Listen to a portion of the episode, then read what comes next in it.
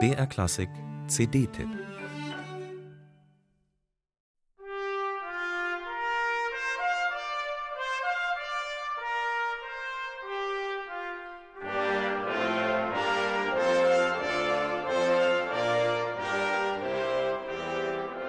Modest Mussorgskis Klavierzyklus Bilder einer Ausstellung in der genialen Orchestrierung von Maurice Ravel dürfte nicht viel weniger populär sein als Mozarts kleine Nachtmusik. Die Frage, ob angesichts von geschätzt 200 Aufnahmen eine weitere zwingend nötig ist, liegt natürlich nahe. Diese hier aber ist nötig. Klanglich so aufregend neu und gleichzeitig so schön habe ich das Werk seit meiner ersten Begegnung vor einigen Jahrzehnten jedenfalls nicht mehr gehört.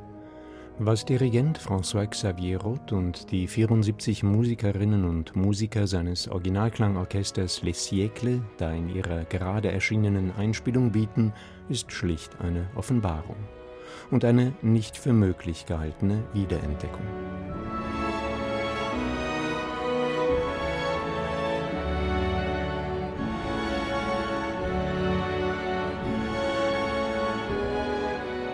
Die Bilder einer Ausstellung, gespielt auf Darmsaiten, mit Holz- und Blechblasinstrumenten, die zwischen 1885 und 1930 gebaut wurden, mit einer Ausnahme, dem Saxophon, das von 1950 stammt? Ist das wirklich mehr als Liebhaberei? Kein Anachronismus, ganz so, als würde eine moderne Armee heute mit Vorderladern in den Kampf ziehen? Es ist viel mehr. Es sind jene Instrumente, die Maurice Ravel vor hundert Jahren gehört und für deren Klang er komponiert und orchestriert hat. Was an sich noch nichts heißt. Faszinierend und auch berührend ist vielmehr der Zauber, den dieser weichere, weniger aggressive und trotzdem alles andere als stumpfe Klang entfaltet. Zu erleben ist eine solche Farbenpracht und eine so breite Palette instrumentaler Charakteristika, dass das leicht abgespielte Werk tatsächlich in neuem Licht erscheint.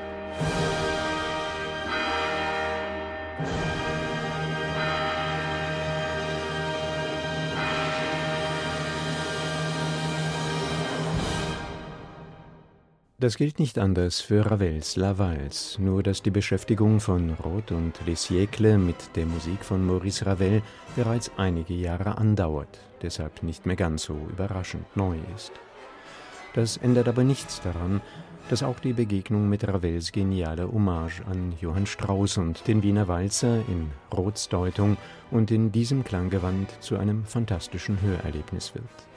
Allzu viel fehlt diesen Musikern nicht mehr von Ravels Orchesterwerken, doch François Xavier Roth wird sicherlich anderes entdecken. Auch die sogenannte Originalklangszene ist noch lange nicht an ihrem Endpunkt angekommen, wie Roth und seine Truppe immer wieder beweisen, vor allem qualitativ nicht.